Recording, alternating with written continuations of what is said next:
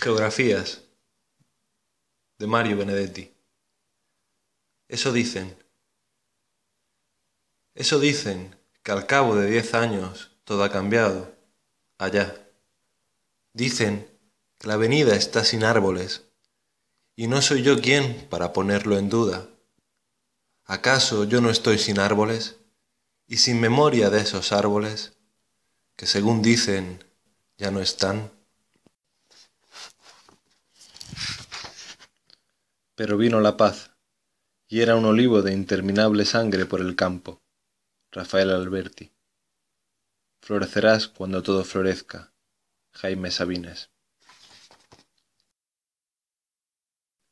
Pavadas que uno inventa en el exilio para de algún modo convencerse de que no se está quedando sin paisaje, sin gente, sin cielo, sin país. Las geografías, Qué delirio zonzo. Al menos una vez por semana, Bernardo y yo nos encontramos en el Café Cluny para sumergirnos frente a un Beaujolais, él frente a un Alsace, yo, en las dichosas geografías. Un juego elemental y más bien opaco que solo se explica por la mufa. Pero la mufa, qué joder, es una realidad. Mufo, luego existo y por lo tanto el juego tiene su cosquilla. Es así. Uno de los dos pregunta sobre un detalle, no privado, sino público, de la lejanísima Montevideo, un edificio, un teatro, un árbol, un pájaro, una actriz, un café, un político proscripto, un general retirado, una panadería, cualquier cosa.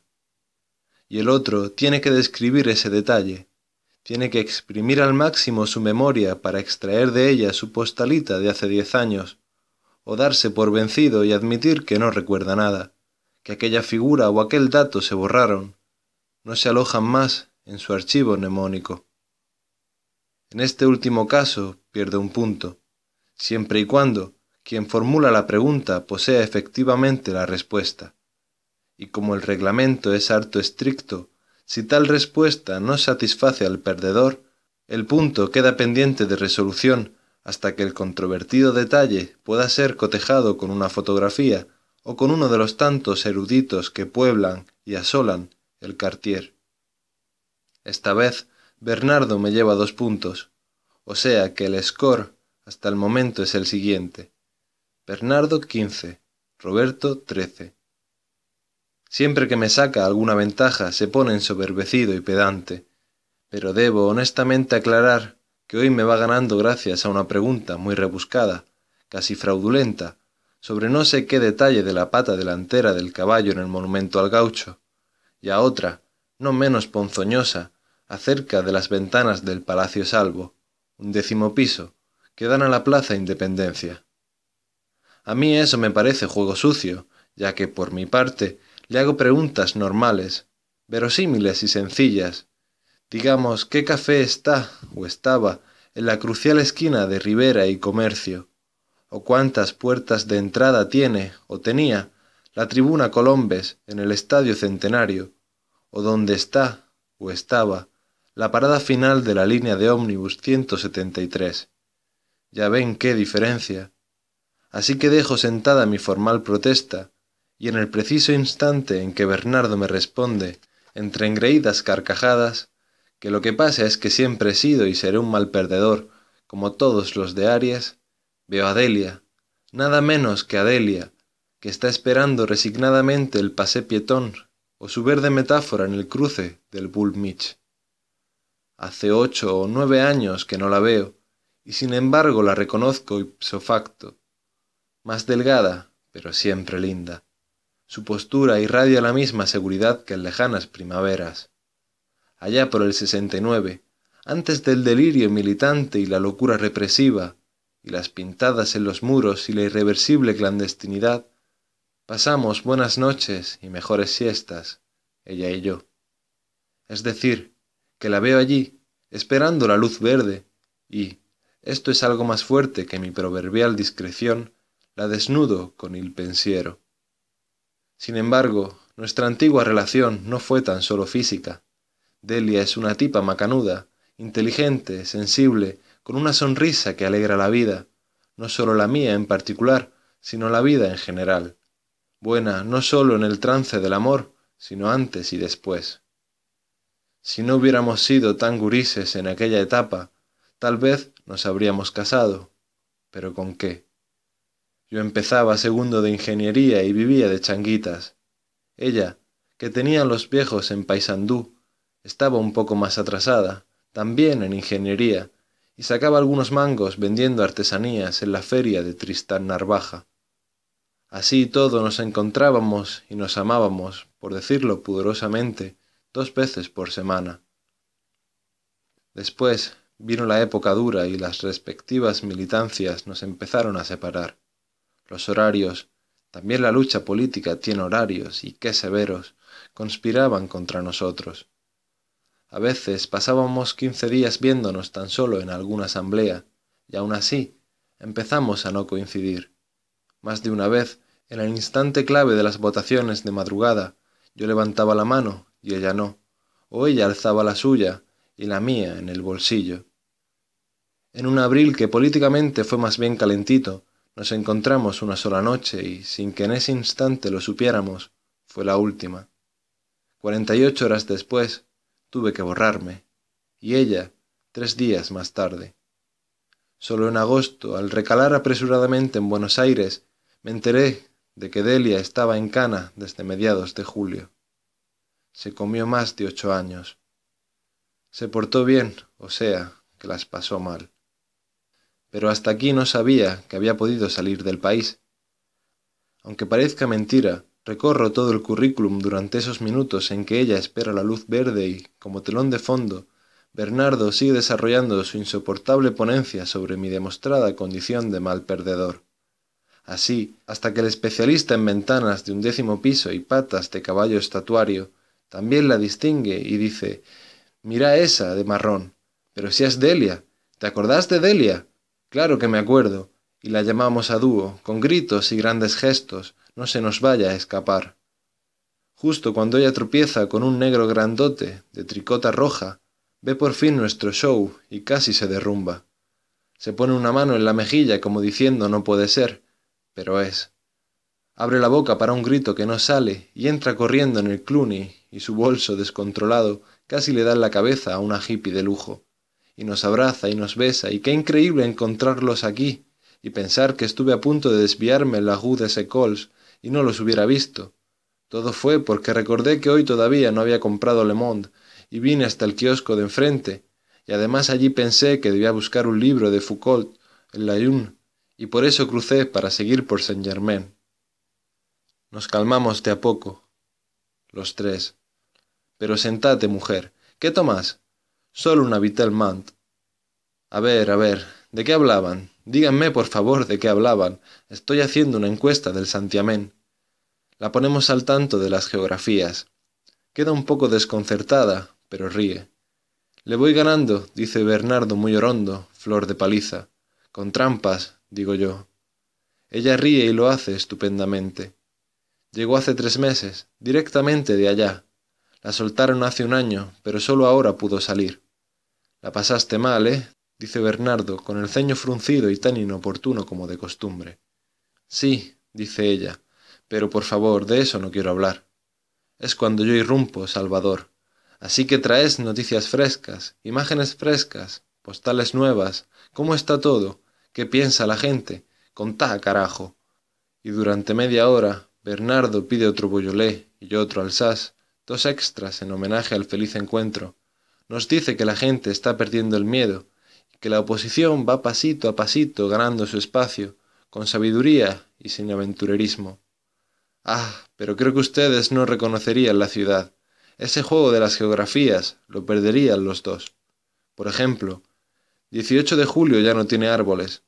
¿Lo sabían? Ah, de pronto advierto que los árboles de 18 eran importantes, casi decisivos para mí. Es a mí al que han mutilado.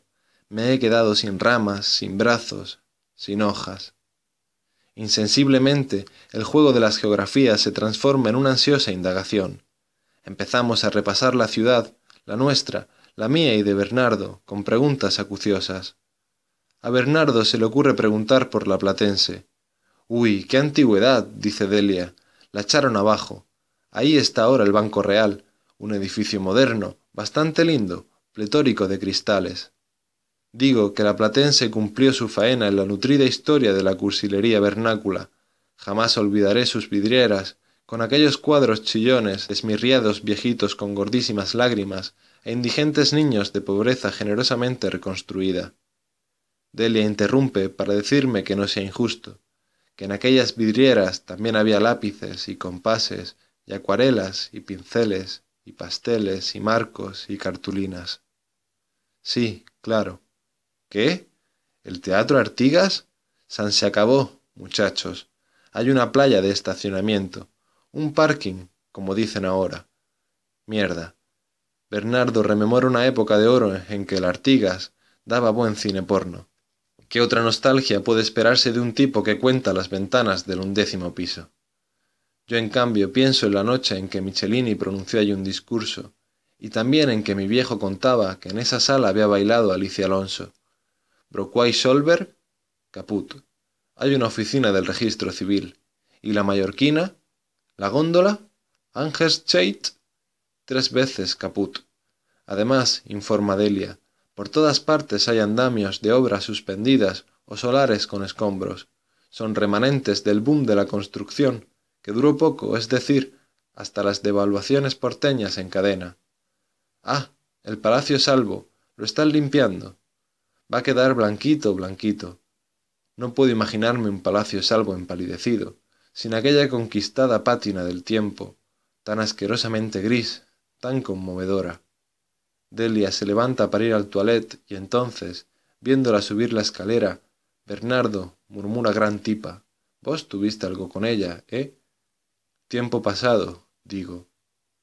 Donde hubo fuego, caricias quedan, discerniándose el especialista en patas de caballo broncíneo. Él está seguro, fuente fidedigna, che, de que en la cana la reventaron y la gurisa nada. Le hicieron de todo y la gurisa nada. Le pregunto si no ha oído que Delia no quiere hablar de eso. Bueno, yo tampoco. Perdonad, viejo, perdonad, pero los hechos son porfiados, como dijo el que vos sabés. Pues me cago en los hechos y en sus descendientes. Perdonad, viejo, no te sulfures así. Yo decía no más. Delia está de vuelta y su sonrisa sigue alegrando la vida. La verdad es que tiene un aire liviano y optimista, elegante y zumbón, tal como si viniera de una tarde de canasta uruguaya o de una playa mediterránea, y no de la picana transatlántica. Y hablamos un rato más, del plebiscito, de la crisis, del desempleo, de los periódicos clausurados porque osan escribir que no hay libertad de prensa, de la creciente actividad teatral, de los cantantes populares, de cómo se cultiva el arte de la entrelínea, de cómo los públicos pescan todo en el aire en el mayo luciente de París, y desde la mesita que nos justifica a los tres, el verde esmeralda de la Vitelmant confirma abusivamente la esperanza. Bernardo se reivindica ante mí cuando dice que infortunadamente debe dejarnos porque a las siete y media Aurora lo espera en Respel y Boisonat. Besos mejillones a Delia, abrazotes a mí, y a ver si ahora nos vemos seguido, che. Déjale tus señas al Roberto, Así nos juntamos. Falta mucho para que nos pongamos al día, y además vas a ser un árbitro ideal para las geografías. Y ya sobre el estribo, pórtense bien. Menos mal que introduce esta última joda, así puedo preguntarle enseguida a Delia qué te parece. ¿Nos portamos bien o nos portamos mal? Pero Delia me defrauda porque no responde, y tengo la impresión de que mira por sobre mi hombro, pero no hacia el río de gente de todo pelaje que va por Saint Germain, sino hacia el infinito. Y por primera vez su sonrisa, porque a pesar de todo está sonriendo, no me alegra la vida. Es como un gesto retroactivo, como si le estuviera sonriendo no a alguien sino a algo. Entonces, en una decisión de apuro, me da por filosofar sobre el exilio. Hablo de este tema por decir algo, como podría haberme referido a los ecologistas alemanes o a los arenques holandeses. Sin embargo, es suficiente para que ella baje a tierra, y ya no sonríe a algo, sino a alguien, digamos a mí. Su mano está sobre la mesita, levemente tensa, aunque no crispada. Es el único síntoma de que no se siente en el mejor de los mundos. ¿Qué puedo hacer sino mover mi mano hacia la suya y allí depositarla, simplemente dejarla estar? Me mira con una nueva atención y dice, ¿cuánto tiempo, eh? ¿Cuánto tiempo y cuántas cosas? De pronto le han caído en el rostro como diez años, no con arrugas, ni ojeras, ni patas de gallo, sino con abatimiento y con tristeza, y no con una tristeza del instante, provisional, efímera, sino otra incurable, atornillada a los huesos, con raíces en algún enigma que para ella no lo es. Cinco minutos de silencio. Lo poco que digo lo dice en realidad mi palma sobre sus nudillos. Me temo que no sea una idea feliz, pero de todas maneras propongo. Mi covacha está solo tres cuadras. Su respuesta afirmativa viene en tres etapas. Se peina un poco, toma el bolso y se pone de pie en espera de que yo pague. Otra vez está joven.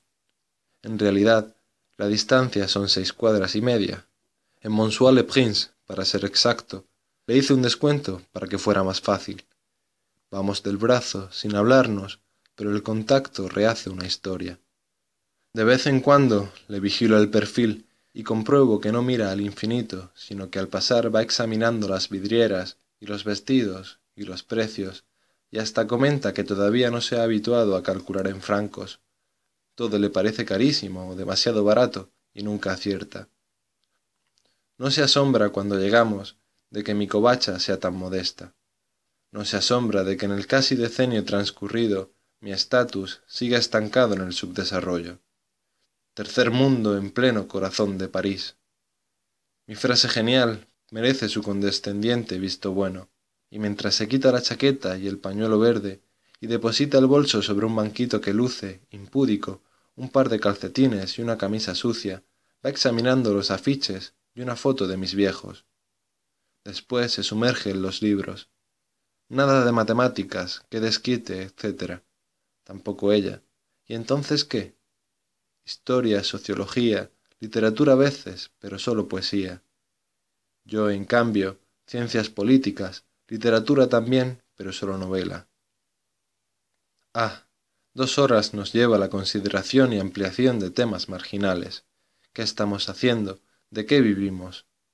yo de guardias nocturnas en un hotelito de la Rue Monge, ella de traducciones, todavía clandestinas porque no tiene residencia, y otras cuestiones, el carácter de los franceses, los engorros de la documentación, los compatriotas y el gueto. La soledad no es la misma aquí que allá. La nostalgia como detergente, la nostalgia como corrosión, la nostalgia como consuelo. En los cuatro por cinco de superficie Caminamos, nos sentamos, metiendo en el camastro. Se recuesta en la pared, miramos por la ventana, nos lavamos las manos, hago café. Soy poseedor de una prodigiosa cafetera italiana, regalo de un chileno que regresó a Temuco. Miramos fotos, revisamos recortes, nos acariciamos al pasar, nos besamos pero en el pelo. Y de pronto se hace un silencio un silencio espeso después de tanta charla transparente. Estoy sentado en el borde del camastro y ella está cerca, en mi única silla, los codos apoyados en mi renga y apolillada mesa. Entonces la atraigo, suavemente, como quien recupera un proyecto inconcluso, pero ahora con más tino, más experiencia, más hondura, más ganas de hacerlo realidad. Ella se deja abrazar y hasta diría que me abraza, pero gracias al espejo de mi afeitada cotidiana puedo ver que de nuevo está mirando al infinito.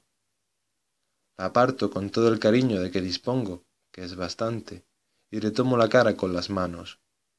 Estoy conmovido y sin embargo encuentro fuerzas para preguntarle qué pasa, qué le pasa.